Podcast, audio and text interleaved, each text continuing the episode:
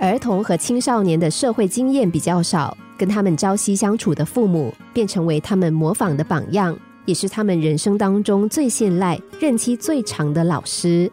所以，父母要注意自己的一言一行，要透过自己的言传身教，给孩子树立一个好榜样。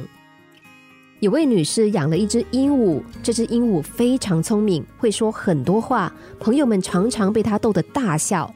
只是呢，这只鹦鹉有一个坏毛病，那就是经常咳嗽，而且声音沙哑难听，好像喉咙里总有令人作呕的痰一样，让女士非常焦虑。她把鹦鹉带到兽医的面前，问他是不是患了什么呼吸系统疾病啊？有没有办法治好？兽医对鹦鹉做了全身检查，没有发现鹦鹉有任何问题。兽医小心的询问这位女士说：“你们家有人经常咳嗽吗？”俗话说“鹦鹉学舌”，它之所以经常咳嗽，一定是因为它经常听到这样的声音。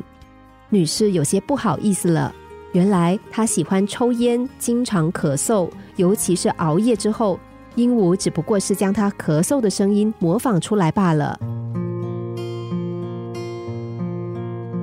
最好的教育是言传身教，孩子就像故事当中的鹦鹉一样，在他们接触到更广大的世界之前，他们会模仿自己所看到人的待人接物行为，无论是好坏，照单全收。所以，作为孩子的启蒙老师，父母一定要扮演好优秀教育者的角色，注意我们自己的言行，给孩子一个良好的成长环境。